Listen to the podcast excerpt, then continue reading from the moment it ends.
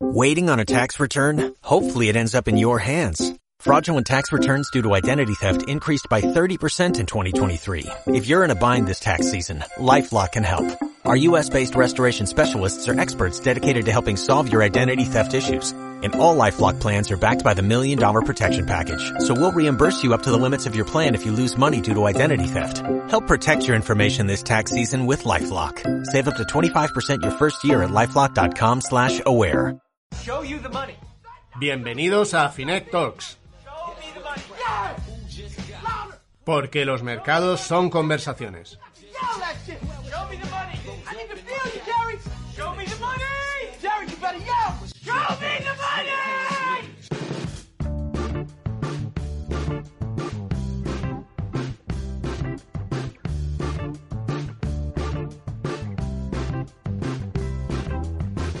Jugar es una cosa muy seria. Nada estimula el cerebro como jugar.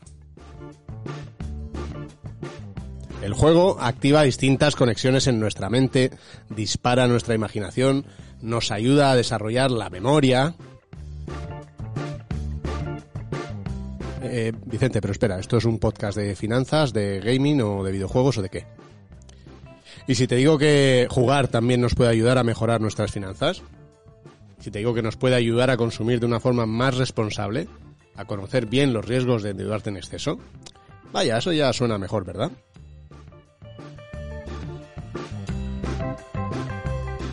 En Finex somos muy de jugar. De hecho, ya hicimos un post del que a lo mejor luego te hablamos con juegos de finanzas que te comentaremos. En realidad, si pensamos en juegos y en finanzas, seguro que la mayoría nos viene a la cabeza el Monopoly. Ese juego de las propiedades inmobiliarias, que además de pasar un buen rato, compras, vendes, construyes, pagas multas, recibes donaciones, fin, la vida misma. Juegos españoles de finanzas no había hasta hace poco, pero ahora los amigos de Value Schools han puesto manos a la obra con su proyecto Value Kids. Una iniciativa que aplaudimos desde Finec y que queremos conocer mejor en este podcast.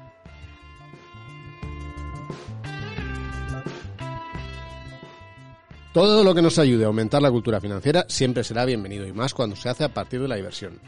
Si la temática es relacionada con finanzas, ayuda, pero en realidad deberíamos hacerlo casi con cualquier juego. De hecho, hasta con los cromos. El otro día me sorprendió eh, que mis hijos me estaban contando cómo gestionaban los cromos para acabar cambiándolos y tener más que el vecino, negociarlo, sacar mucho más rentabilidad. Por eso hay que ayudarles a aprender, intercambiar cromos o lo que sea, jugar con ellos. Y claro, jugar más entre nosotros. Dice Stuart Brown, que es el investigador y médico estadounidense y autor del libro A jugar, o Play en su título origi- original, que lo opuesto al juego es la depresión. De su charla TED Talks, más que recomendable, una, dos ideas. Uno, que cuando se habla de la importancia del juego y no te toman en serio, entonces es cuando te tienes que preocupar. Y dos, que la neurociencia realmente ha demostrado cómo de importante es. Así que ya sabes. Finet Talks lo hacemos entre Carlos Alosete, Carmen Alba, Asun Infante, Antonio Villanueva, que también lo produce, y servidor, Vicente Barón. ¡Empezamos!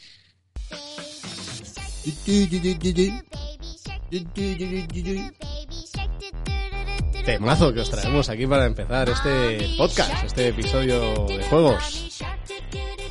Pero espera, Vicente, quiero disfrutar de ello al 100%. ¡Dale caña!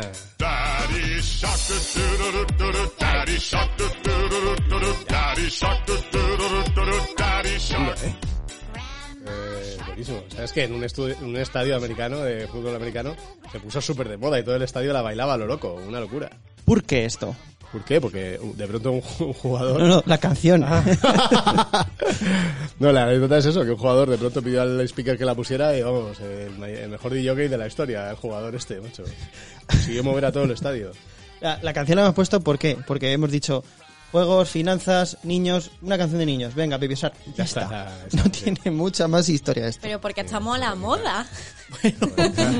Bueno, un publicación poquito, ¿eh? 2016, ¿eh? ¿Qué dices? Sí, señora. ¿Cómo pasa el tiempo? Los Sí, niños que escuchaban ya, ya, ya son mayores, casi, o casi, más o menos. Eh, Yo- yo, acá- yo- yo- yo siempre he sido muy, muy bueno con los juegos de mesa y en concreto con el Monopoly, ¿eh, Antonio? ¿Sabes? Que es Monopoly. muy bueno. ¿Tú, tú eres bueno? ¿Se te da bien el A Monopoly? mí me ha gustado bastante también siempre. Sí. Me ha gustado, o sea, de comprar. Lo que pasa es que yo era de los de comprar las casillas marrones y, la, y las azules claras, las más baratitas. Tú, tú acababas, tú perdías, pero porque eh, cuando se acababa el dinero de que ibas cayendo en casillas. Pero no porque compraras propiedades ni No, nada. no, compraba, nada. compraba, eh, compraba a tope, pero de las, de las baratas. Aquí hay que tener siempre inteligencia con el asunto. O sea, si pasaba de la casilla naranja, ahí ya no. Jamás compré pase- eh, preciados ni ninguna de estas en la vida. En la vida. Eso era una trampa, además. Lo que pasa es que las tarjetitas estas que te salen, eh, ojo, eh, de- hay alguna que estás ahí y tal, y después, eh, tienes que pagar alquileres por cada casa y por cada hotel. Y dices, me ha arruinado. Si tenía partida ganada y de pronto me ha arruinado. Pues eh, igual que este niño. ¿Cuál? ¿Qué niño? Este niño que os traigo hoy, es que, me- es que ya que hablando de juegos, hace un año, no sé exactamente, creo que hace un año más o menos. Eh, salió este un niño muy famoso, se hizo viral, porque estaba conociendo la cruda realidad de la vida a través del Sí, Monopoly. ya lo veo, ya lo veo ahí. Os voy, a, os voy a poner el audio, luego os pondremos el vídeo entero por si hay, queda alguien que no lo haya visto, pero es maravilloso. Es en inglés, ¿vale? Pero ahora os decimos lo que dice. What's been? Where's all your money gone, Daddy? Taxes. Nine, ten, eleven. El niño ha perdido en el Monopoly. Le ha preguntado a su madre qué, ha pasado con el dinero. It's okay. It's part of the game. It's not. It It's not is. fun. It's not fun to what? It's the worst part of the game. Oh, is what? Taxes. Ahí está, los impuestos. Los impuestos es lo peor del juego. El niño está eh, descubriendo Claro. Por el lado más salvaje del Monopoly que todo su dinero se ha ido en impuestos. Y dices la peor parte del juego, dice, pero ¿cuál? La, la madre insiste, uh, la madre Sí, hurga, sí, dice. sí. Taxes, los impuestos. Esa madre que le ha ganado y se está regodeando con el pobre niño que está llorando, ¿no? Sí, sí, sí, sí, muy bien. Es pues es verdad. Esa, esa es la que te he dicho yo, que vas a ir, tienes la partida controlada y de pronto se da tarjetita. Tienes que pagar no sé cuántos impuestos por los hoteles y por la... Y dices, madre mía, arruinado. Bien, bien, buena lección que se llevó el niño. Y igual que en el Monopoly se compran, a ver cómo hilo esto, porque tengo un tema súper chulo, pero no sé cómo hilarlo. A ver. Voy- a intentarlo. Igual que en el Monopoly em, se compran propiedades inmobiliarias, también lo hacen los españoles, según el segundo observatorio de la, del ahorro y la inversión en España, Vicente, realizado por parte de Bestinver, junto bien. por el CIF y el IS Business School. Es de lo que vengo a hablar hoy. Te ha quedado fenomenal. Me veo en, en una radio de verdad un día eh, haciendo cosas. ya con esta manera de hilar los contenidos. A ver, en el, en esto, en este observatorio, la verdad es que ha dado datitos interesantes. Bueno, la, en la prime- el primer asterisco que os quiero poner Mm. es que está muy chulo, tiene un montón de datos, pero eh, a ver, esta encuesta se hizo solo entre personas de entre 35 y 60 años con ingresos personales anuales de más de 35.000 euros, ¿ok? Y al menos un producto financiero, es decir, se quitan de un plumazo un montón de, de Claro. gente que quizás eh, también invierte, aunque menos, pero Mm. algo invierte. Pero bueno, dicho lo cual, también a partir de, de aquí también salen datos, pues ya digo. A ver, por ejemplo, 3 de cada 10 personas han podido ahorrar durante el último año más de 15.000 euros.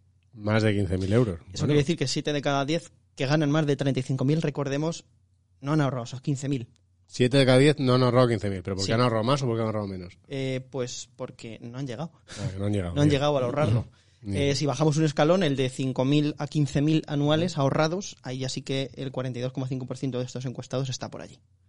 Bueno, en realidad, eh, nosotros hace poco contamos a medios un, un análisis que habíamos hecho de la gente que solicitaba un asesor en Finet y en realidad nos salió una cosa bastante parecida, ¿no? Que lo que sí había era una capacidad de ahorro medio alta, la llamábamos nosotros, que pues si lo miras es como sale, ¿no? De entre, de entre de 300 euros al mes a por arriba lo que quieras, que serán muy poquitos, ¿no? Pero es verdad que sí que sale ahí. Sale una foto bastante parecida, ¿verdad, Carmen? Sí, sí, que- sale bastante, una foto bastante, o sea, como tú decías, eh, muy representativa Mm, y sobre todo nos llamó la atención mm. cuánta gente se está subiendo al carro de decir, oye, eh, pues igual que voy al médico, necesito, o sea, igual que me duele algo, voy al médico, eh, tengo mi patrimonio y necesito gestionarlo. Sí, Y sí, necesito sí, un asesor. Bueno, interesante. ¿Qué más? ¿Qué más? Pues a ver, eh, a- hay, has hablado de gente que necesita un asesor, pues es que casi la mitad de los inversores se consideran a sí mismos principiantes. Claro. Casi la mitad. La mitad. Fre- Sí, gente quizás mejor incluso humilde, porque hay, hay un 16,4% que se considera experto. O bueno, lo que se conoce como no me hace falta abuela para saber que soy el puto amo de la inversión. Eh, cuenta, la gente cuenta de media con unos tres productos de inversión entre los encuestados. Destacan, pues ya os lo imaginaréis, planes de pensiones, depósitos, Depósitos. acciones y fondos de inversión. Y bueno, ¿por qué ahorran los españoles? Pues eh, los tres principales motivos, dinero para emergencias Para emergencias. e imprevistos. Imprevistos, emergencias, sí. Y no, no, Ah, imprevistos y es lo emergencias es, uno, Vale, vale. otro que no disminuye el nivel de vida en el futuro, que tiene lógica, Sí. y luego ayudar a los hijos y a su educación. Antonio, ¿dónde están las vacaciones? Las vacaciones, pues no sé, no, lo sé, no sé, están este, entre estos tres Que yo me acuerdo que los antes que ahorrar mejor. para las vacaciones era uno de los principales objetivos. Sí, sí, sí, dependiendo de, de donde lo mires, pero en este, en este en concreto dicen estos tres. Es curioso que, que ahorremos para los imprevistos. O sea, que seamos previsores con los imprevistos. Correcto. O sea, Está- interesante, ¿verdad? Es, es- curioso. Ah, y, y ya digo, luego entre las hay- les dan una serie de frases en el estudio. Ujú. esta, esta parte me ha gustado bastante. Y dice, ¿estás de acuerdo o no estás de acuerdo? A ver. El ahorro siempre que puedo, el 78,4%. A ver, ¿qué van a, qué, qué van a decir? Ojalá y fuera verdad, un postureo de miedo. Oye, le Pero y podemos, sí, sí. le podemos de- oye, la gente que lo estáis escuchando, de estas frases que vais diciendo ahora Antonio, ¿con cuál os sentís más identificado? Nos lo dejáis ahí en los comentarios, ¿vale? Y así generamos un poquito de conversación, nos conocemos un poquito mejor y hacemos contenidos que cada vez os interesen más. Así que esta primera que ha comentado Antonio era, ¿qué? La del postureo, has dicho, que es... Ahorro siempre que puedo. Ahorro siempre que puedo, bonito. Pues De hecho, podemos decir aquí sí, sí, no, no, si queréis. Ahorro siempre que puedo, que la, la otra sería, es que la otra quedaría realmente mal, que fuera, que sería eh, Gasto todo. ahorro cuando no puedo. ahorro siempre que no puedo, por ejemplo. Eh, la, la segunda de las más de las más eh, pues apoyadas es la de el activo inmobiliario es la, in- la inversión más segura. A ver, un clásico, clásico el pisito, el pisito. O sea, eso la gente lo sigue pensando a pesar de la crisis. Lo sigue 2008. pensando el 40,9%. Hay un luego hay una mayoría entonces que no lo piensa como Ah, tal. bueno, O es sea, que bueno, oye, de entre el- ya recordemos, de entre la gente que gana más de 35.000. Mm. Eh, luego, eh, en la bolsa es el activo más rentable a largo plazo, el 40,3%. Bueno, hay algo de esperanza. ¿Qué pasa? Que luego justo por detrás, 39,4% dice que la bolsa es una inversión poco segura. Que, a Fíjate, ver, que- tiene también lo- una polaridad tremenda, eh, ¿no? O sea, que refleja, ¿no? Y luego eh, el 37,3% dice que no le gustan los planes de pensiones porque al final se va el dinero en impuestos. Eh, el 30,4% que no le gustan los fondos porque no saben en qué empresas invierte su dinero, eso lo podéis solucionar fácilmente en finet.com, por supuesto. Claro, eso tiene más misterio. Eh, eh, ¿En qué invierte mi fondo? Finer. Pones eso en Google, te sale una herramienta y pones el nombre del fondo y te, te decimos en qué invierte. Y luego estamos, estamos hablando de causas más apoyadas, pero a la vez ten en cuenta que so- eh, solo, voy voy a tirar por aquí, Venga. solo el 27,9% ha dicho que la inversión en fondos de inversión es para personas con mucho dinero. Pero también te digo, eh, recordemos que esta encuesta, otra vez voy a recordarlo, gente que gana más de 35.000, que Claro. pensarán los que ganan menos. Claro. Total. Ahí está, ahí está el gap ese, pero bueno, hay algo, algún da- esto de dato pues sirve, puede servir. Y luego el- los ahorros donde mejor están en la cuenta corriente un 22% nada más. Bueno. O sea que, bueno, eso quiere decir que cuanto más dinero ganas, más piensas ir moviendo, lo que era, que era algo que no hacía falta estudio porque era algo lógico, pero bueno, oye, aquí está respaldo con datos. Mm. Y luego eh, os- voy a dar datos por aquí salteaditos. El 60% de los inversores dicen que han contratado su producto por decisión propia Mm. y el 40% que ha sido la publicidad y la recomendación por parte de la, en- la entidad. El 40. Qué majos. Qué majos. Seguramente del 60% ese que dice que por propia, Hmm. igual, en su cerebro hay algo Mm. Bueno, sí. en donde ha influido, pero bueno, no entremos ahí. Sí, pero bueno, yo creo que sí que es verdad que probablemente por ese sesgo de edad de la encuesta que decías o tal, sí que es verdad que, eh, eh, o por ese que ya tengan un producto financiero, mm, representa a lo mejor la, la, la forma de invertir de inversión un pelín sofisticado, tampoco te digo mucho, ¿no? Pero si esta misma pregunta se hiciéramos a gente que no tiene ninguno de esos productos, pues saldría dramáticamente disparado, yo creo, eh, a favor de que al final te, es la publicidad o la sucursal lo que te dicen de invertir. Correcto. Y luego el, el datito, el datito de... eh, El que nos gusta. ¿Viene ahora el que nos gusta o no? ahora, ese, se- Ah, ese- ese lo dejamos para el final. final. Hay uno que nos gusta ahora. Ya no que nos gusta mogollón. Pero antes viene el de el 39%. eh, Estamos hablando del activo que más tienen contratado esta gente o que más en el que más invierte esta gente. ¿Cuál os podéis imaginar? Los depósitos. Ay, casi. Uy, casi. Depósitos sale un poco, sale un 11-12% si mal no creo recordar. Los fondos de inversión. No, Planes. uy, no.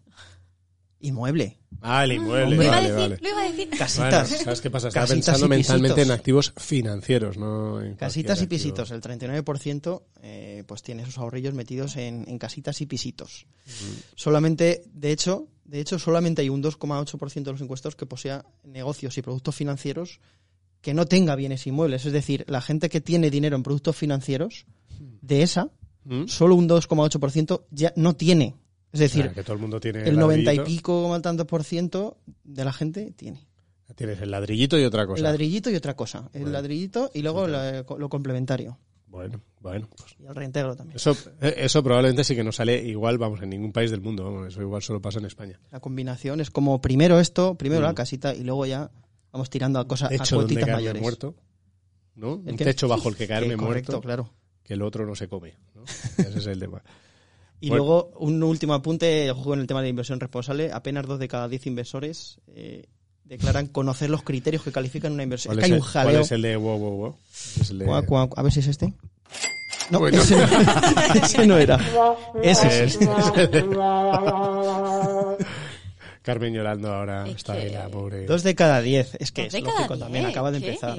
Que no conocen los criterios que califican una inversión como socialmente responsable. Ah, bueno, pero A eso ver, casi ni nosotros, vamos. Es obvio. Es obvio, es que no lo conocemos casi ni nosotros. Es que cada gestora tiene los suyos. Estamos aquí todo el día viendo cosas de finanzas y casi casi ni nos conocemos. O Pues sea, eso hace falta. Es que de hecho yo creo que es una de las cosas que falta. Que haya una clarificación de los sí, criterios. totalmente de Que todos sepamos en qué consisten. O los que quieran saber en qué consiste. Porque ahora ca- cada una tiene lo suyo. Y, "Eh, fondo sostenible y otro. Yo no. O sea que. Bueno. Y, y ahora, por último, voy a preparando el botoncito del aplauso. Eh, redes sociales en las que se informa el inversor. Facebook 57%, Twitter 56,4%, YouTube 45,6%, LinkedIn 36,8%, Y, y, y, y, y, y, y, y, oh, eh, eh. Finet con el 21%. Ah, queridos amigos, Muchas gracias. Esto. ¡No se confundan! Qué majitos. Nada, ya muchas gracias. O sea, nosotros nos, la red social tenemos la- la- las herramientas de compartir información y demás, pero además es una plataforma donde puedes consultar productos de, de todo, ¿no? Pero que te, solo es aparecer ahí al lado de todos estos monstruos de las redes ya Nos de llena cada de orgullo y satisfacción. nos llena, sí. Uno de Sí, cada sí. cinco. Uno de cada cinco. Así que a los que nos estáis escuchando, pues muchísimas gracias. Muy bien. Esto, nos motiva mogollón para seguir Claro. haciendo el, el canelo por aquí. Claro, estoy a- a- a- también, oye, que de pronto os llaman en las típicas encuestas estas de la radio de la EGM y, queréis decir, Aunque no estemos en la EGM, aunque no da igual. estemos, y queréis decir que escucháis eh, Finet Talks, Le des la casillita de otros. bien, otros. Y lo sugerís vosotros. Verás qué risa. También, o sea, dices, por ejemplo, Paco González, escucha a Paco González en Finet Talks, por ejemplo. A, a Carlos Herrera en Finet Talks, o a, por ejemplo, a Ángeles Barceló en Finet Talks. Vale, también vale, porque así salimos por ahí. Así que, Bueno, pues nada. Y esto es, esto es lo que venimos Sí, a hacer. entonces el objetivo para el año que viene es doblar, ¿no? O sea, que ya sea cuatro de cada diez las inversores que nos escuchen, ¿eh? que nos tengan ahí, ¿no? Está bien eso. Es un buen objetivo, Tipo de llegar, sí, sí. claro. A tira a todos. Y a todo el mundo, ¿no? Bueno, ya sabéis que, que lo que nos gusta precisamente es eh, eh, poder escucharos, poder compartir con vosotros un ratito los mensajes que nos estéis mandando, que luego en preguntas os, os damos el teléfono al que lo podéis mandar y todo eso, pero que muchas gracias, además de por todo esto que hacéis en el podcast, pues eso, también por seguirnos y por estar ahí apoyándonos en, en. Luego más tarde hablamos un ratito que quiero... ¿De una cosa? Sí, de una cosita. Para un amigo. Un concursito. ¡Ay, tenemos con... Claro, el día de los juegos, ¿cómo no vamos a tener el concursito? El día que tratamos juegos en, en Finet Talks. Ah, pues sí, sí, lo vemos luego. Eh, porque antes vamos a... Yo creo que vamos a tener una conversación súper interesante con... eh, Antes os comentábamos, es Value School. Value School eh, con el proyecto Value Kids que vamos a conocer ahora mejor con, con Luigi, eh, y esos juegos que han ido sacando para intentar educar, para intentar aumentar la educación financiera, pues precisamente a través de los juegos. Así que vamos con la entrevista de la semana con Luis Alberto Iglesias de Value School.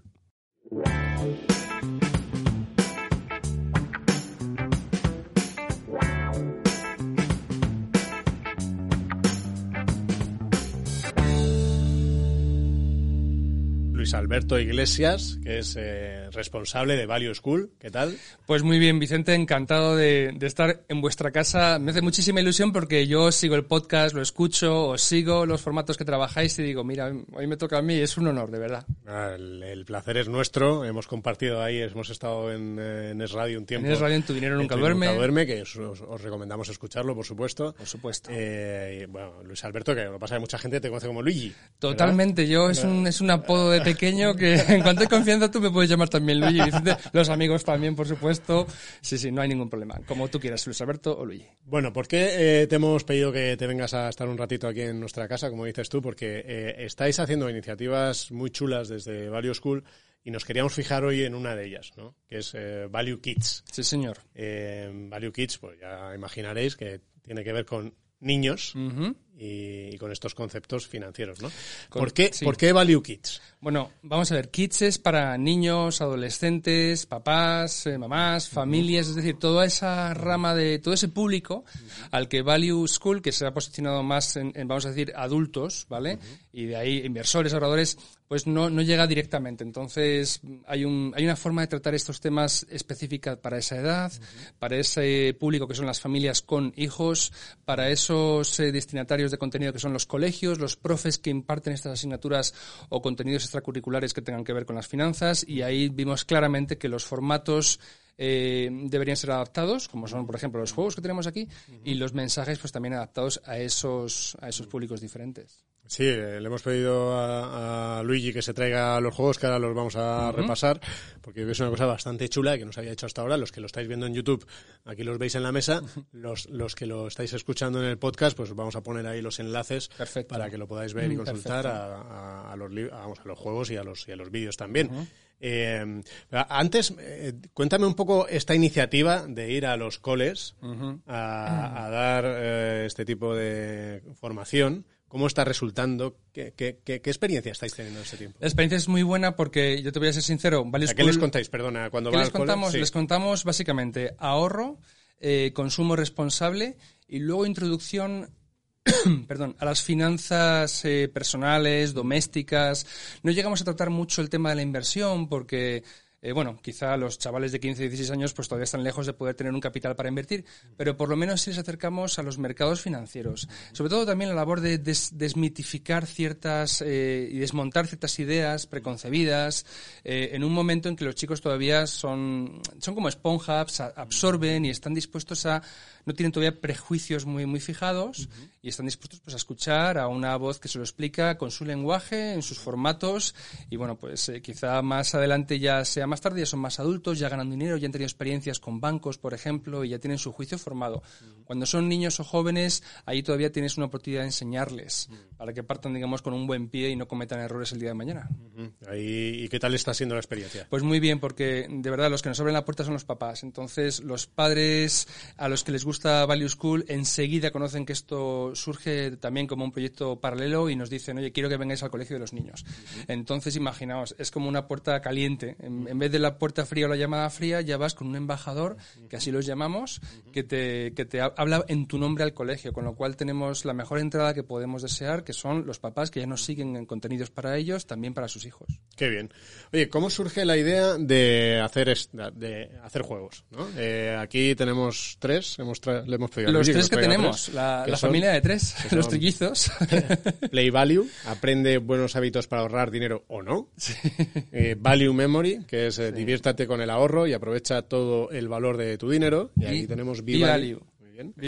Pues mira, es porque esto es, esto es antiguo como las montañas, es decir, aprender jugando y aprender divirtiéndose ha funcionado de toda la vida, desde, vamos, desde, desde siglos atrás. Entonces hemos pensado que esta es una forma para que los padres en sus casas practiquen e inculquen a los niños, practiquen con ellos las virtudes de, por ejemplo, consumo responsable. Este juego del Value Memory es un juego eh, de, de tarjetas. Cada una presenta una conducta en casa como puede ser apagar la luz cuando estés fuera de la habitación, no cepillarte los dientes con el grifo a toda pastilla. Eh, la mala, digamos, y la buena, la de apagar las luces en vez de dejarlas encendidas, eh, cepillarte los dientes con, la, con el grifo de agua pues, cerrado, no dúchate en vez de bañarte. Entonces el niño va descubriendo las tarjetas y cada vez que consiga las- la pareja de la buena y la mala conducta se la lleva y tiene ya un punto, ¿no? Entonces es una forma estupenda de en el seno de la familia, un domingo por la noche, por la tarde, un tiempo muerto, media horita de partida, tampoco dura mucho más, y vas reforzando esos hábitos eh, de, de consumo responsable en el seno del hogar. Evidentemente digo familias porque es a quien nos dirigíamos en una primera instancia. Te digo que esto salió como una herramienta para los talleres de los coles Ah, sí. funcionaba tan bien con los niños que dijimos, tenemos aquí un producto. Esto a las familias puede venir muy bien, no hace falta un formador que lo explique, ¿no? Y ha funcionado como un tiro. De los tres es el que más se vende por el precio, por la comodidad del tamaño y porque es... Hombre, pues eh, sí, sí, sí, por favor. Está, está, está si todo lo muy, abrir, que no- muy no sé. pensado. Te voy a dejar a ti, no sé si Déjame cierro para si- la caja. Ahí, Ahí está, está, ahí venga, está. saca tú las tarjetas tú mismo con esa mano inocente. Sacúdese un poquitín. Bueno, inocente y temblorosa. Estamos un en el pulso- directo. Yo tengo un amigo Va que dice, tienes un que des- pulso como des para robar abajo. panderetas. Así, Ahí, ahí eso tenemos. es. Las puedes enseñar a la cámara Muy bien. Y se ponen Sí, todas señora, boca abajo. está, lavándose los dientes, Claro, que decías, tenemos correcto. unos vídeos en YouTube donde yo hago lo que se llama ahora el unboxing. Fíjate, sácalas todas si quieres. Y las ponemos en la, en la mesa y yo explico cómo, qué tiene dentro y cómo se juega. Mega sencillo. Qué bien. Todo además con ilustraciones muy, muy bonitas para los críos. Y bueno, es un juego, digamos, para los más pequeñitos de la familia. Y te digo, fue una herramienta para los profes de los talleres que luego pasó a mayores a juego de mesa ya eh, Mm. con, con todas las letras, ¿no? ¿Por qué eh, lo hacéis en un formato de juegos de mesa y no, por ejemplo, en una, en una app o en un videojuego o algo así? ¿Se está jugando más ahora juegos de mesa? Eh, ¿Qué percibís ahí? Bueno, son varias preguntas. Si hay un boom de juegos de mesa, en- seguramente tú y yo somos de la generación de- del Monopoly, la Ruta del Tesoro, el Imperio Cobra, cosas que hemos tenido, pero eso ya ha pasado. Ha pasado y hay juegos, por ejemplo, como el Vivalio, que son de pura estrategia, donde no hay azar, donde se deja más el peso a las decisiones que uno tome.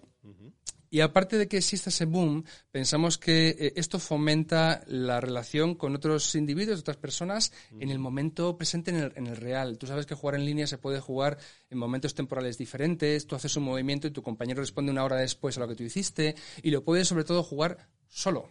Y nos interesa la interacción de los niños entre sí, los jóvenes y, y adolescentes y los pares con los niños, con lo cual ponerlos alrededor de un tablero era la forma quizá más indicada de hacerlo.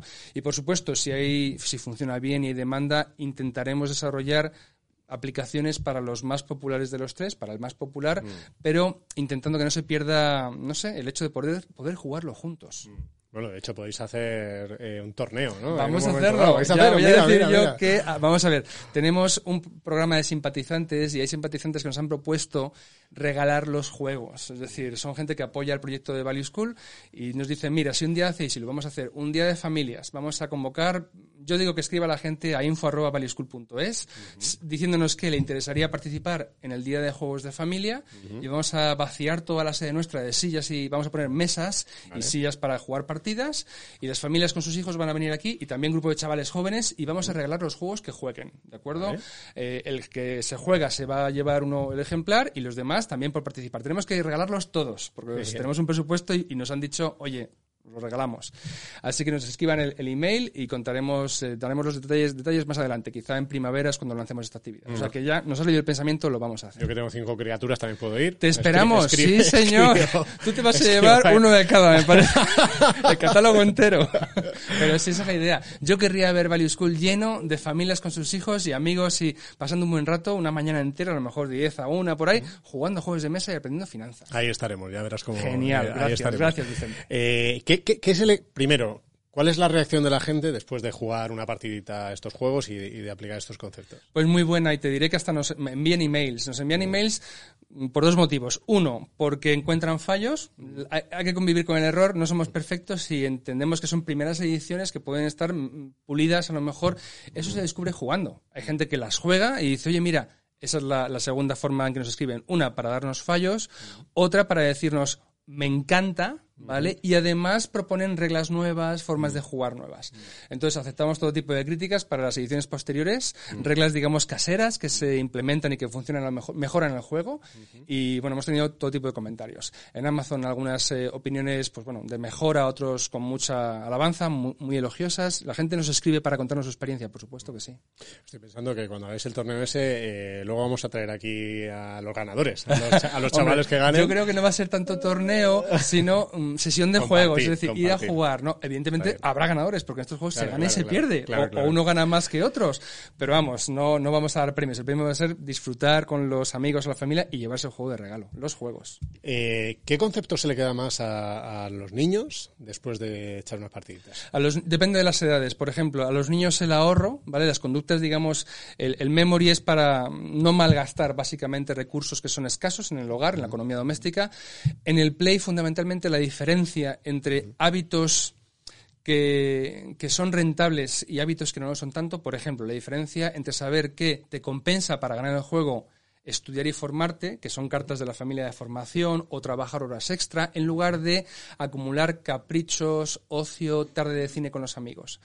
Aquí lo aprenden clarísimamente porque se dan cuenta de que el canje en puntos de, esa- de las cartas de ocio no es tan alto como el canje en puntos que te da horas extra, formarte, invertir a largo plazo, ¿vale? Son mensajes diferentes. Y aquí el mensaje para mí es que las decisiones tienen impactos a largo plazo, que endeudarse a largo plazo y quizá a medio plazo puede ser una jugada muy arriesgada y que la acumulación de activos financieros que produzca rentas al final te permite salir del tablero central y jugar en el tablero exterior, que tiene dos tableros, que es el viaje a la independencia financiera. Y eso es un concepto que se aprende aquí desde los 15 años que recomendamos la partida. Este no está, ese concepto en estos juegos, que son para menores, y esto se aprende muy bien con este juego, con el B-Value, que es, como yo digo, lo que el Monopoly debería haber sido.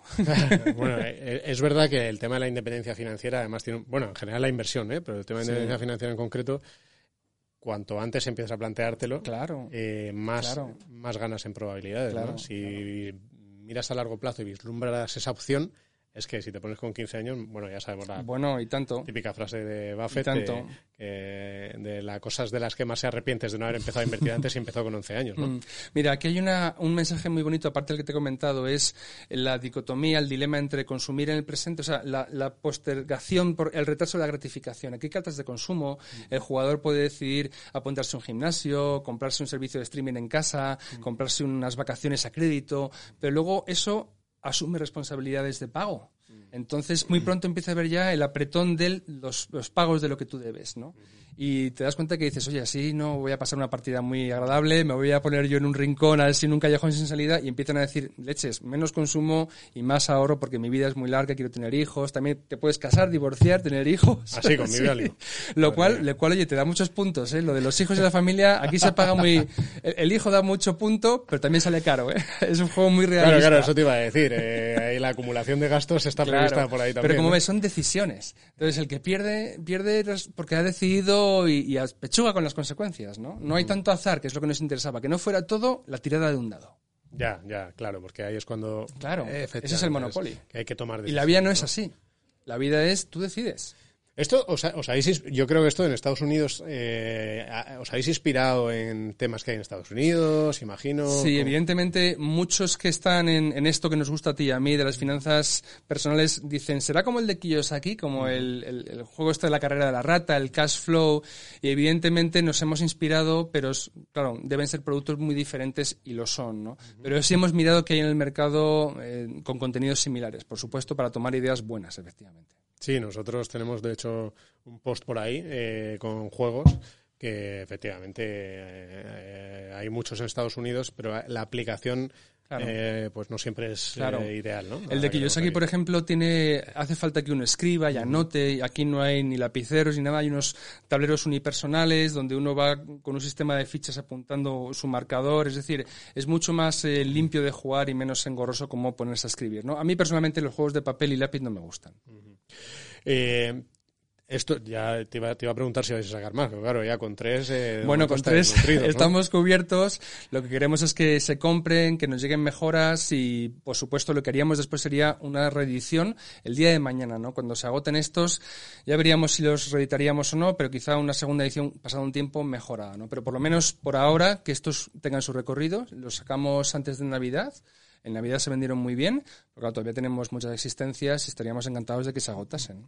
Bueno, yo de hecho estuve mirando, yo hay alguno que no lo encontré en Navidad, porque sí en Navidad estuve pensando en, en, en regalar Sí. y justo yo creo que era este el que estaba yo mirando, ahora no recuerdo, y no, sí. bueno, no sé si te pregunté de hecho, y efectivamente, pero yo es, una, es algo que efectivamente yo creo que se presta fenomenal al regalo y a pedírselo a los reyes, claro. Ahí voy a hacer una confesión a los amigos porque, bueno, ya nos destapamos, ¿no?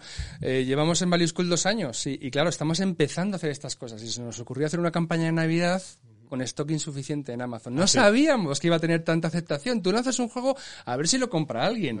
Claro, cuando ves que en una hora y media han agotado el stock que tenías, que tú pensabas que sería suficiente, pues eso nos pasó con este, con este y con este, Ah, sí. con los tres.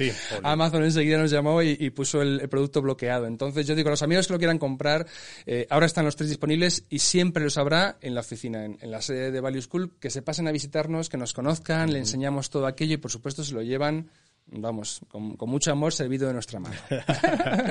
eh, Luis, para ir terminando, eh, eh, antes has comentado esta idea, bueno, ya, ya hemos dicho, eh, bueno, no- primero, no se pueden encontrar, ya lo has dicho, en la Amazon, oficina, en la Amazon. tienda Amazon y en la oficina nuestra y por teléfono nos llaman, se lo enviamos, dan los datos, sí, sí, sobre todo Amazon y en la sede de Value School. En redes pueden contactar con vosotros. En redes, por supuesto, el correo info arroba valueschool.es, en Twitter, sí, sí, somos muy localizables. Y luego la otra, eh, la gente que nos está viendo o escuchando, los padres, eh, dicen, oye, eh, esto que has contado al principio de las charlas me podría interesar. ¿Qué tienen Para que el hacer cole, ahí? Puede- sí, sí. eh, cualquiera puede pedirlo para su Sí, cole, sí, tiene sí, que ir a hablar sí. antes con el director. ¿Cómo va Info arroba valueschool.es, nos dicen que está interesado en el programa Value Kids, en que llevemos los contenidos al colegio y ya con el papá o con la mamá ya hacemos la gestión directamente con el colegio. Sí, sí, pero como digo, los mejores embajadores son ustedes o sois vosotros. ¿Son receptivos los coles? Eh, depende, esa es una pregunta delicada. Hemos, eh, pues mira, te voy a decir, en los colegios mm, privados eh, hemos encontrado más, más, sí, sí, más facilidad. Sí. También voy a decir que es que tienen pro- más libertad para programar contenidos fuera de un plan estatal aprobado y, y reglamentado por las autoridades públicas, ¿no? Entonces, entrar a esos colegios es más difícil por eso, porque no tienen tanta flexibilidad para ofrecer contenidos extra que un colegio privado sí puede, vamos, sin ningún problema hacerlo. Entonces, por ahí entramos más fácilmente en los privados. Pues ahí de todas formas ya tenéis la información, si queréis contactar.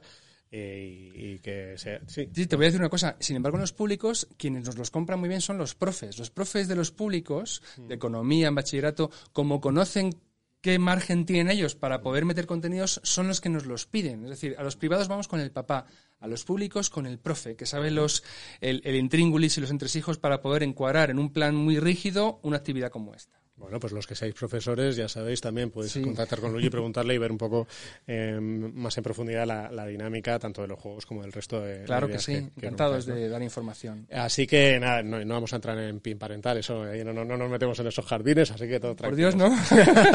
esto no es política, esto está por, por encima de la política, porque esto afecta a todo el mundo, de derechas, de izquierdas, Exacto. todo el que gane un salario, pague impuestos y tenga una jubilación en el futuro, le interesa aprender lo que estamos enseñando. Exacto, exacto. Así que, eh, bueno, espero que hayáis disfrutado este ratito de conversación, como yo lo he hecho con Luigi, que es un placer. Yo también contigo, Luigi. Vicente, muchas gracias. Y ya sabéis, eh, si os ha gustado la conversación, pues darle a me gusta, suscribiros al canal, eh, si es de- en los del podcast, pues también suscribiros al podcast si no estáis todavía, eh, activáis la campanita en YouTube, estas cosas que siempre os decimos. Eh, también, también, desde luego, recomendamos seguir, seguro que muchos ya lo hacéis, el canal de Value School. Por supuesto, ¿verdad? muchas gracias, Vicente. Así que nada, un placer tenerte por aquí y seguimos hablando. Hasta la próxima.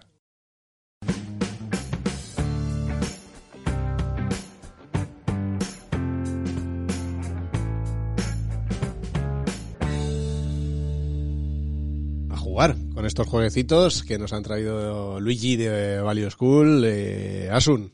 ¿Qué pasa, Vicente? Tú de jueguecitos ahí también estás mirando cositas, ¿no? Sí, estado mirando cositas, ¿Tú a qué jugabas? ¿A qué jugabas? ¿A qué juegos de mesa Pues jugabas? eso, eso quería comentar, que yo realmente este tipo de juegos, jo, veo que ahora están sacando muchos muchos juegos que van un poco relacionados con el tema de educación financiera, que también te ayuda.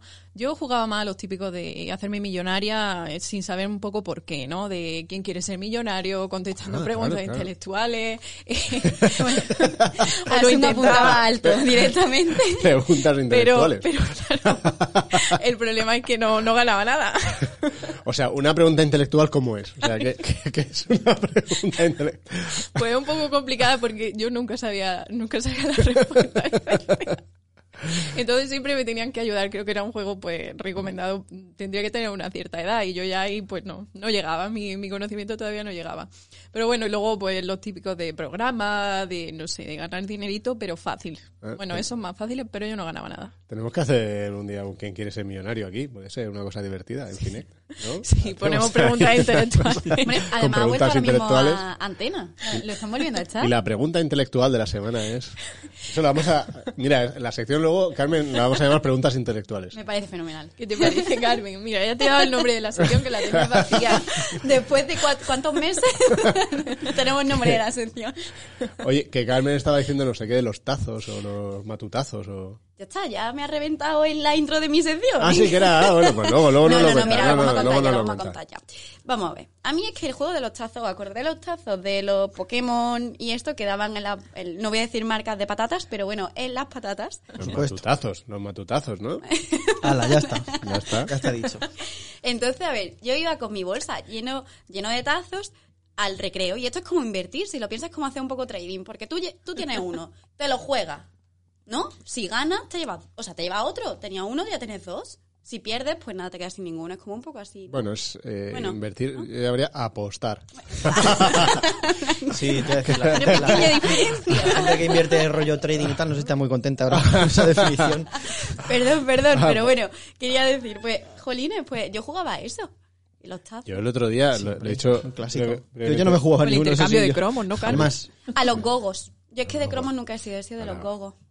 Yo lo, estaba diciendo antes que yo el otro día flipé, porque de pronto ah, le salieron unos cromos, ahora están de moda unas cosas que se llaman no sé qué Riders o Ghost Riders, eh, no sé, así feos, unos cromos feos de monstruos. Y de pronto le digo a mi hijo, pero ese, no, ese te, me, te sabes semana pasada. Y dice, ya, pero los guardo. Porque estos que salen así, luego hay gente en el cole que me lo cambia por 10. Y hay otros que me lo cambian por 15. Entonces el tío va haciendo colección de esos para luego, no sé si cuando... eh, hombre, es un clásico el taquito de repetidos, claro. Los repes. Una maravilla. Vicente, que como tú ju- jugabas a las tabas, pues no, te, no, te- no sabes de qué va esto, pero... Qué cabrón. Bueno, Bueno. vamos ahí con los juegos. Carlos, Venga. Carlos, a ver, acércate ahí y dinos a qué, a qué jugabas tú, a qué juegos jugabas tú. pequeño. Pues Vicente, yo de pequeño jugaba a las canicas, a los gogos, a los tazos y también había unas cartas que eran así un poco chulas, un poco raras, que se llamaban las cartas Magic. De- ah, iba a decir, de unas cartas de gestores. No, Coleccionaba ya cartas. La, la de Berserk Hathaway de Warren Buffett, la carta anual. No, algo parecido, tenías también que 99 de intercambiar ahí un poco con los puntos, así que bueno. Bueno, bien, bien.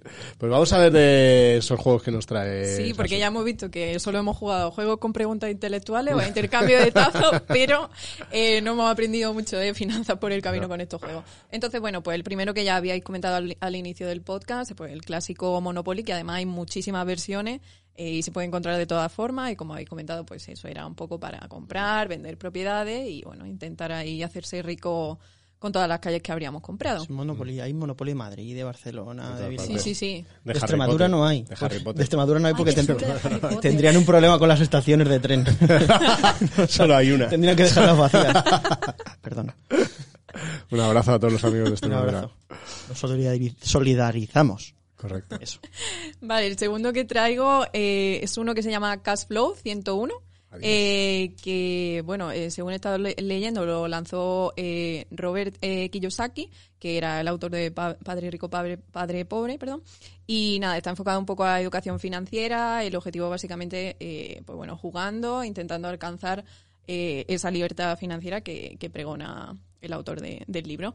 Y bueno, es un juego que no está precisamente orientado a niños, pero también hay una versión para, para menores de, no sé exactamente, de 12 años, no me acuerdo exactamente, en inglés, eso sí. Entonces, bueno, para los pequeños aquí, pues lo tienen más complicado. Bueno, para los mayores, que somos muy a favor de que juguemos todos, los mayores Para también. salir de la carrera de la rata. Vamos, igual que van a hacer, igual que van a hacer en Value Kids, que van a hacer el- lo que nos ha contado Luigi del juego que van a hacer con familias. Ah, sí. Podríamos hacer aquí uno con inversores, echarnos una tarde aquí, echando una, Una partida partidita. ya. O nosotros mismos. Nosotros, claro que sí.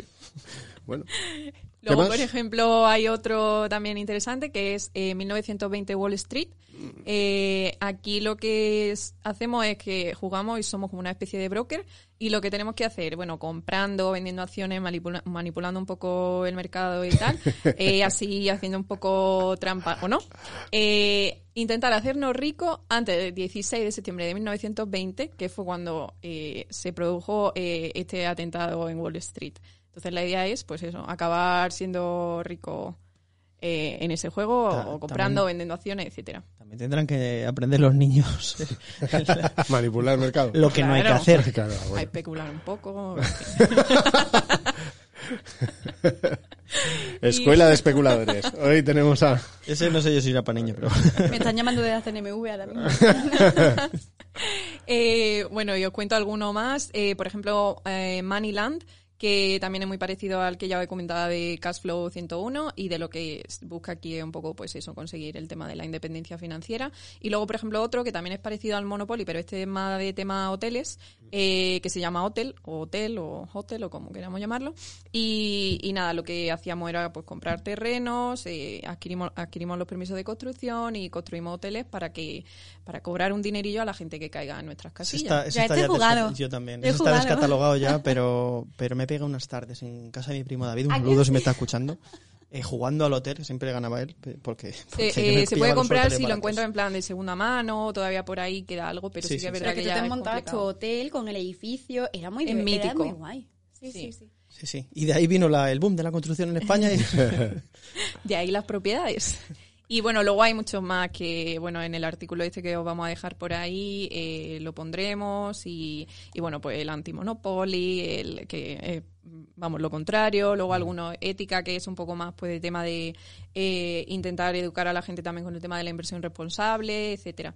Y nada, lo dejaremos todo por ahí, Antonio lo pondrá. Y bueno, pues quien tenga, si nuestros lectores tienen sugerencias de algún juego que hayan jugado y nos pueden contar, pues que nos esa- lo dejen también en, esa los comentarios. estaba el Catán, el famoso Catán, que ya hemos jugado unos cuantos por aquí seguramente, ¿no?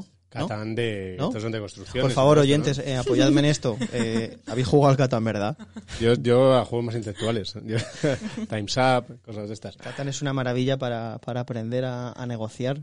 ¿Así? Y se- que se lo digan a mis sobrinas, que yo cuando juego con ellas, yo en los juegos, eh, yo suelo ser, me- creo que soy buena persona, pero en los juegos no. En los juegos eh, no, no puedo dejar ganar a mis sobrinas, no, no, porque tienen que aprender y luego, eh, tienen que aprender a ganárselo ellas. En el, en el contexto, por supuesto, controlado de lo que es un juego de mesa.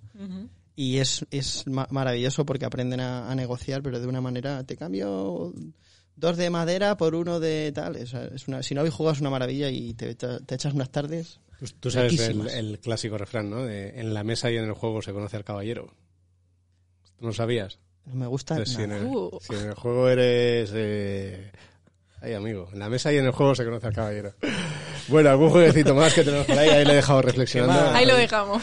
que Creo- nada, creo que me he luego insultado, todo. pero no estoy seguro. Eh, lo tendremos todo. Antonio lo pondrá en, en los comentarios y también dejaremos un artículo donde hay muchos más que también la gente podrá consultar.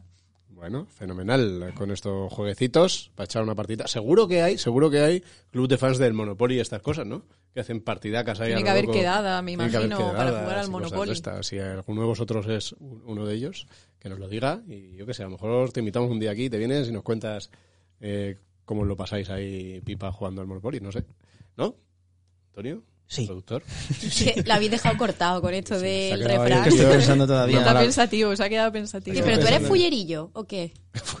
No, no, no, siempre dentro de las reglas. Ah. No, no, no soy, no soy como, mi- no soy como mi- los cabrones de mis cuñados que o sea, no hacen nada más que trampas. Oye, es de estos juegos en los que aprende lo del camel, camel, camel y toda esa cosa que encuentras. No, pero es una semillita muy importante para... Se va creando. Sí, exacto.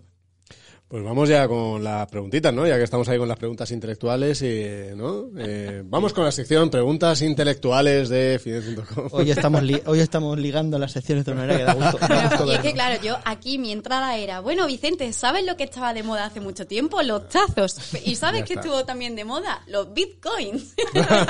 y entonces, eh, como tuvimos la semana pasada a- aquí a Javier Molina hablando de bitcoin, Mm. esta semana no ha llegado a nuestra sección de preguntas, que os recuerdo que es la sección en la que podéis hacer, o sea, en la que podéis poner todas vuestras dudas, www.finet barra pregunta.com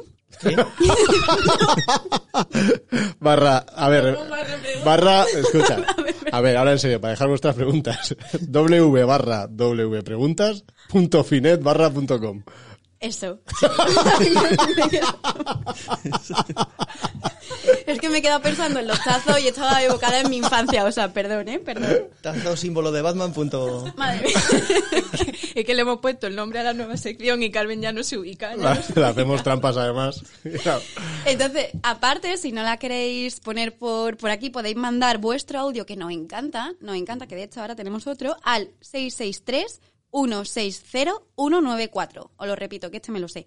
663 160 194. Barra punto com. Envía sueña al 8456. Bueno, entonces, como os comentaba, nos ha llegado una pregunta de un usuario que dice así, me gustaría saber más sobre, la men- sobre lo mencionado por Javier Molina. Os recuerdo que eh, lo com- es- eh, Javier Molina hicimos una entrevista en el podcast anterior acerca de prestar Bitcoin y obtener rentabilidad. Gracias de antemano y por vuestra labor. Pues las gracias, además de este amigo, se las vamos a dar a Javier Molina, que nos ha mandado esta nota de audio para eh, responder.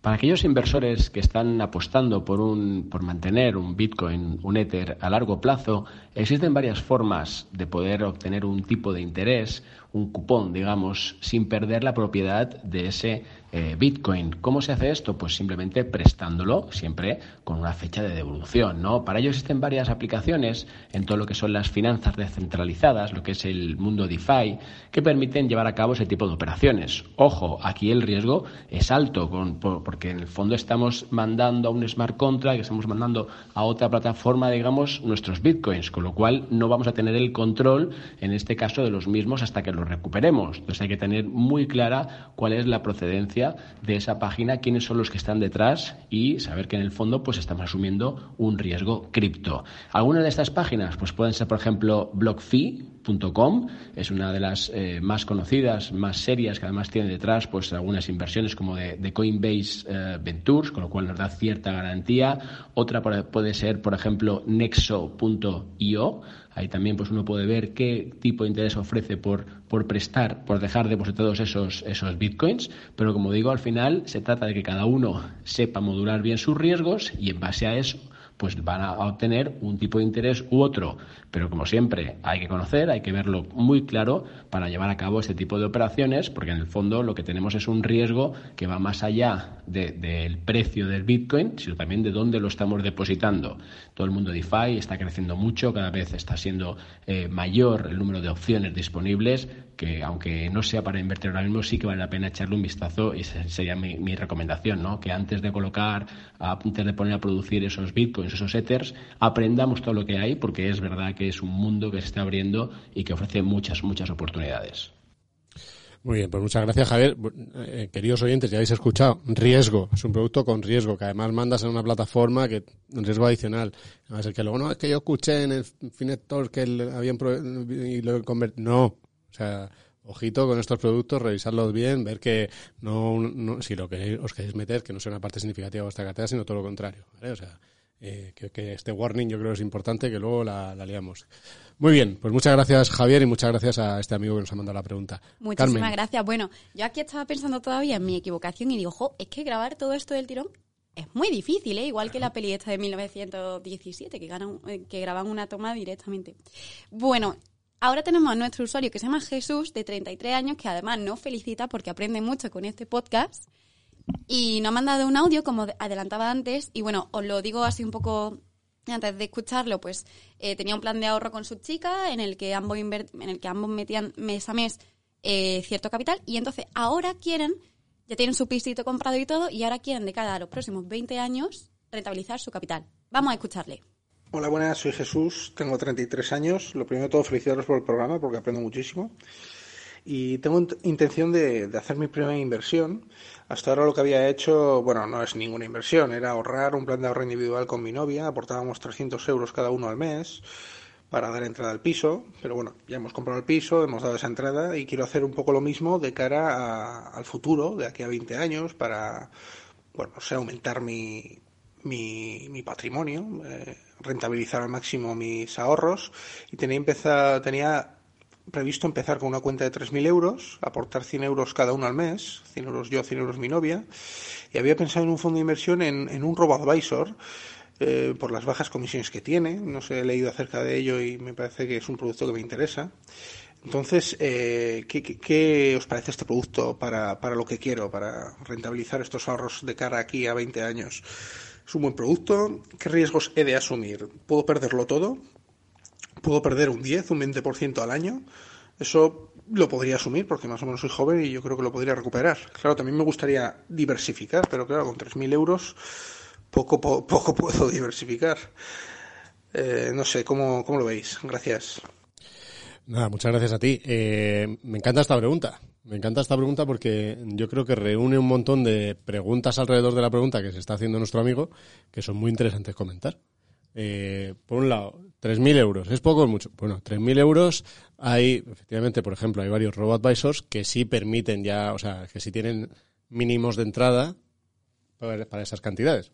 Me viene de los que ten- tengo más controlados, Indexa, InvestMe, Invertimos por ti de Bank, eh, eh, eh, Popcoin, o sea, hay, hay un montón que, que sí te lo permiten. Con este tipo de productos sí tienes diversificación, porque lo que acabas contratando es una cartera de fondos indexados, que, tiene un, eh, vamos, que tiene una parte de renta fija, una parte de renta variable, una parte dentro de eso por distintos tipos de activos, con lo cual, aunque sea solo 3.000 euros, también tienes la diversificación. Eh, y luego comisiones efectivamente, pues te, te puede salir entre 0,6, 0,7, una cartera.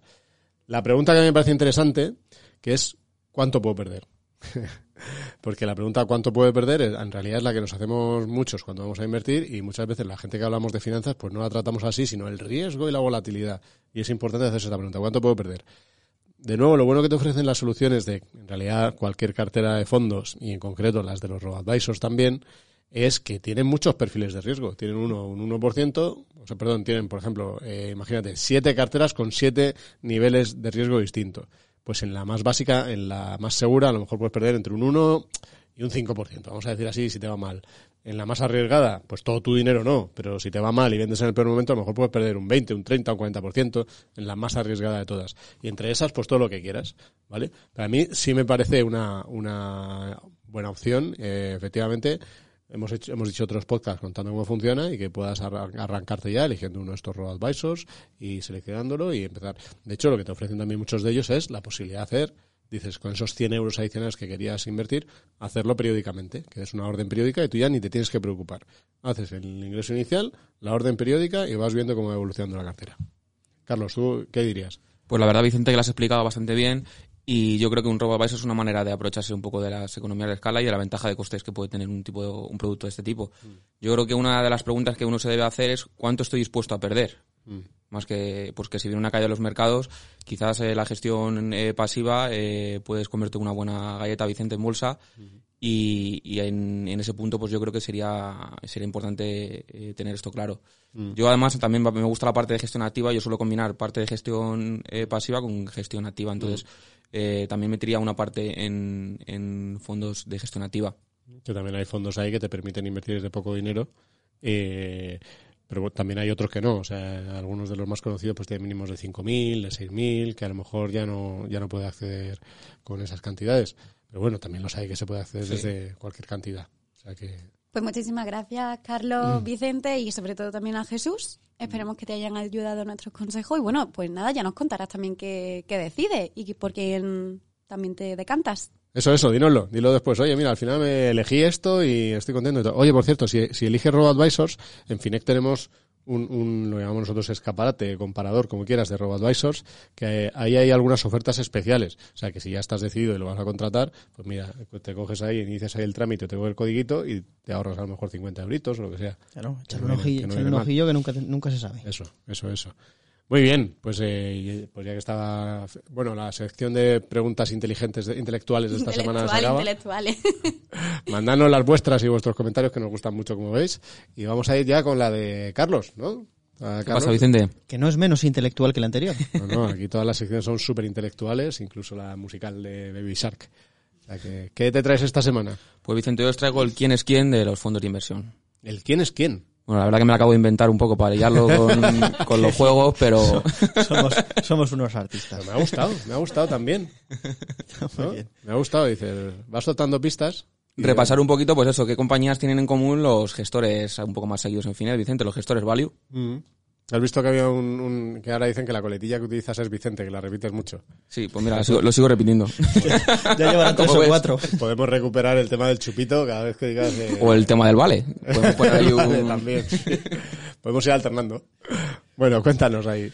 Bueno, pues Un en... mini concurso al final de, de- del podcast. Por un ¿Cuánta- contador. ¿Cuántas veces dice Carlos Vicente durante su sección? Está bien, está bien. Eh, quien acierte, pues, pues, pues, eh, muy bien por él. Bueno, pues la verdad que entre, entre los activos que más se repiten y más peso alcanzan, pues encontramos los pertenecientes al sector de automoción, como puede ser compañías que ya son clásicas en las carteras de Bestinver, Cobas, Metavalor, como puede ser BMW.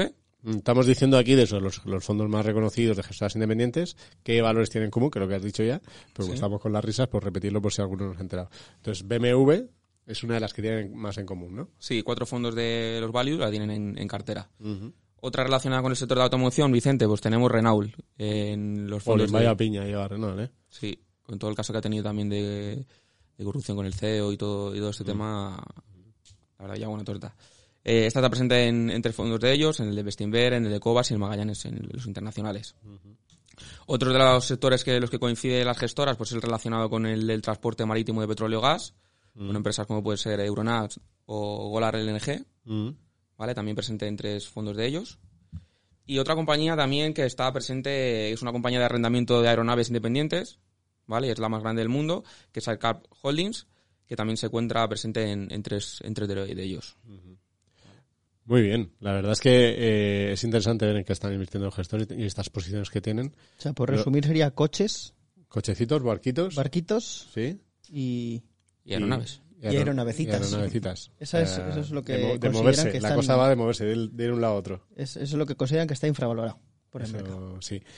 Eh, hemos estado esta semana también en la conferencia de Cobas, por cierto, que no sé si quieres comentar algo ahí. Cobas, que es una de las mayores gestoras, y ya sabes que Francisco García Paramés, eh, que es su conocido como el mejor gestor español, aunque ahí están las rentabilidades que lo están poniendo a prueba realmente, porque a tres años está todavía perdiendo bastante. Pues, Vicente, a mí lo que más me llamó la atención, yo creo, de la conferencia fue el comentario de que iban a bajar comisiones, que no se sabía cuándo, pero que iban a bajar las comisiones de los fondos.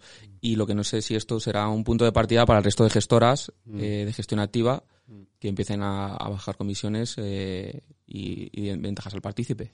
Yo creo que la tendencia es clarísima y poco a poco irán bajando las comisiones. En España, recordemos, son de las más altas de toda Europa, eh, con lo cual no hay otro camino que comisiones a la baja. Bueno, en fin. Muy bien, pues eh, gracias por eh, estas ideas de, como siempre, otro warning. Está bien conocer lo que tienen los gestores en cartera. Ojo con ponernos a copiar lo que tienen los gestores en cartera. Pues luego los gestores cambian de idea. eh, se pasan a otros sectores que ven más potencial o hay una mala noticia y se salen y tú te quedas ahí tú, con tus compañías compradas y aquello es el drama. Y si no, Vicente, que se lo digan a más de uno que invirtió en Arista. Por ejemplo. Y- Pues, Y, en otras muchas. Yo tengo una de esas, ¿eh? Yo tengo una experiencia negativa haciendo eso, o sea que aquí hablo desde la experiencia. Royal Intec es en la que yo la lié. O sea que ahí, la- ahí lo dejo. ¿Era- ¿De qué era? Esta era una ingeniería holandesa Ajá. que en su momento, precisamente cuando estaban Paramés y Álvaro Guzmán de Lázaro en, en, en Bestinver, en una conferencia comentaron y en, en- en la red se empezó a comentar y tal, y yo lo miré un poco por encima y ah, pues tiene bastante sentido. Metí poquito, eh, no puse mucho dinero, pero eh, ha sido, sabes que los los las, los másters eh, de la bolsa eh, y de la inversión siempre cuestan dinero, ¿no? Entonces a mí me costó este un- no mucho, pero bueno, hay un dinerito a aprender que no hay que copiar las ideas de los gestores porque luego vete tú a saber. Bueno, Vicente, yo creo que como a la gente también le gusta un poco esto de jugar en bolsa, yo creo que también se puede hacer con un dinero que tengas aparte, que sea poquito dinero, que no puedas perder mucho y que al final, pues si, si quieres hacer algún tipo de estrategia de este tipo, pues que no, que no pierdas mucho dinero al final. Hablando de juegos. Hablando de juegos. Pero lo de jugar, Gracias, pero lo de jugar no nos gusta nada, ¿eh? El concepto de jugar, No, no, hombre, si quieres es- jugar, efectivamente, como si fuera a apostar, pero lo que es la parte seria de inversión de necesidades financieras, eso es nada de jugar. Eso es invertir y comisión, si es posible, de largo plazo. Ya ¿Qué me, más has ya me has roto el hilo. Ah, vaya, hombre. Hablando de juegos. Hablando de juegos. Tenemos un concursito por aquí, Vicente. Ah, tenemos la vuelve el concursito del concurset. billete de 500. Vuel- Ese no. Ese no. Que no, así que... Ahí está, eso Los es. botones, los botoncitos. es que, como tienen colores muy y nuevo, eso. ¿eh? Parece muy nuevo. No hemos dado ni una, es verdad. A ver, eh, esta semana, como no podía ser de otra manera, vamos a regalar uno de los jueguecitos Muy bien. de Value Kids. De Value Kids, muy bien, sí, señor. Vamos a regalar el Memory. Que vamos a comprar, ¿eh? Claro, Ahí por con supuesto. nuestros dinero, con el ahorro Vamos que, a que vamos haciendo. Vamos a regalar el, me- el Memory de cartas, Que, pues es- para que... que es el más baratillo también, es ¿verdad? Le digo, Antonio, igual regalamos y dice, pues más barato. Será- se- pero el que viene con el colacao grande. No, eso esta vez, pero... Mentiras e infamias. Vamos a regalar el Value School Memory Value. El juego de cartas, pues más para los niños, como vamos un poco, pues eso. La verdad es que ha estado súper curioso porque es como un, tiene que hacer, es un juego de parejas y tal. Y básicamente pues tienen que eh, emparejar los buenos hábitos Claro. de pues pu- eh, la- apaga el interruptor antes de tal eh, eh, apaga el, Mm. el grifo tal la verdad es que está muy muy chulo y pues los niños así haciendo parejitas pues aprenden cositas muy muy buenas para su vida Claro, y se lo se regalas a tu hija, se lo regalas, si no, que no tienes hijos, pues se lo regalas a tu prima o a tu tía o a lo que quieras. juegas tú Claro, juegas tú, haces lo que... Claro que sí. Entonces ¿qué hemos pensado para regalar un juego de niños? hablar de billetes de 500 como no podía ser de otra manera Es que nuestro concurso es de billete de 500. Y nos rompemos la cabeza y nos devanamos los sesos para ver qué podemos hacer en el concurso que, que tenga que ver con un billete de 500. Claro, entonces esta vez eh, estábamos viendo, a ver, ¿de qué podemos hablar esta vez? Porque ya hemos hablado de qué harías que si tienes un billete de 500. Mm. ¿De dónde lo guardarías en casa? Mm. Y nos hemos recabado de que eh, el billete de 500 no tiene ninguna frase Ah, a, lo, ¿no amer- tiene? a lo americano como el dólar ni nada de esto. ¿No ¿no? tiene frases como el dólar? Que yo sepa, bueno, es que como no he visto ninguna, nunca ninguno, no sé si tiene o no. Yo creo que no, pero bueno, lo ¿Qué? que os- aquí os proponemos es ¿qué frase le pondríais al billete de 500 si fuerais vosotros? Aquí, lo- aquí ya sabéis lo que premia. Premia la chorrada, premia la risa, premia el hacer reír al jurado, que antes era yo y a lo mejor esta vez ampliamos el jurado esta vez. A lo mejor pasamos a dos. A dos o sí. Y la cena, y la cena. Entonces, le tenéis que mandar un, un comentario en iVoox, en Twitter, en el post en Finet donde colguemos este podcast, donde queráis, ¿no? Sí. Poniendo qué?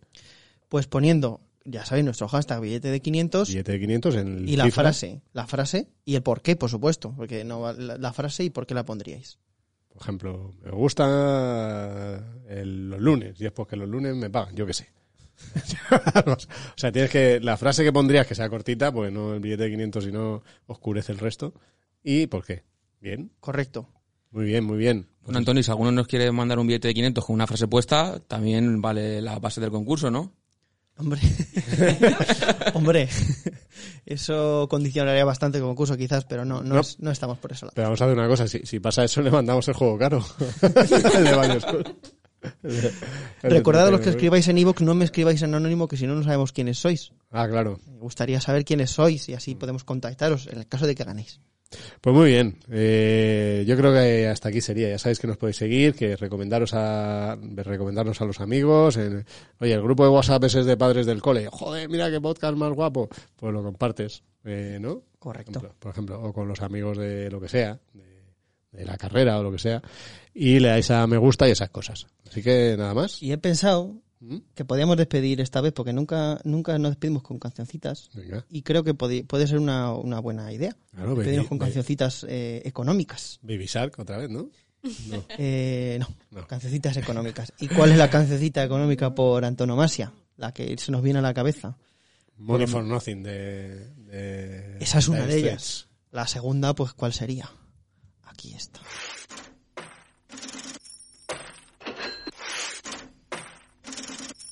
¿Te suena, Vicente? Sí, sí, sí. Pink Floyd. Hablando de dinero, una canción que se llama Money, Sí, sí. de uno de los mejores grupos de la historia de la humanidad mundial. Podemos hacer un día un concurso de una encuesta. ¿Cuál es la canción que más os gusta de las que hablan así de temas finanzas? Lo dejamos para... Muy bien, muchas gracias a todos por estar ahí y disfrutar unos segunditos Money de Pink Floyd.